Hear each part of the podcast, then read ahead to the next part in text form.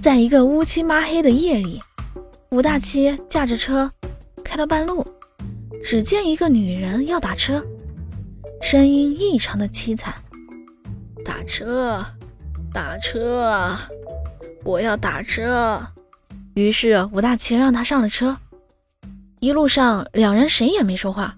快到站的时候，那女人开口说话了：“吃个苹果吧。”哦，谢谢。这时，那个女人又说话了：“好吃吗？”“嗯，好吃。”“我生前啊，最喜欢吃这种苹果了。”武大七一听，顿时吓得屁滚尿流，夺路而逃了。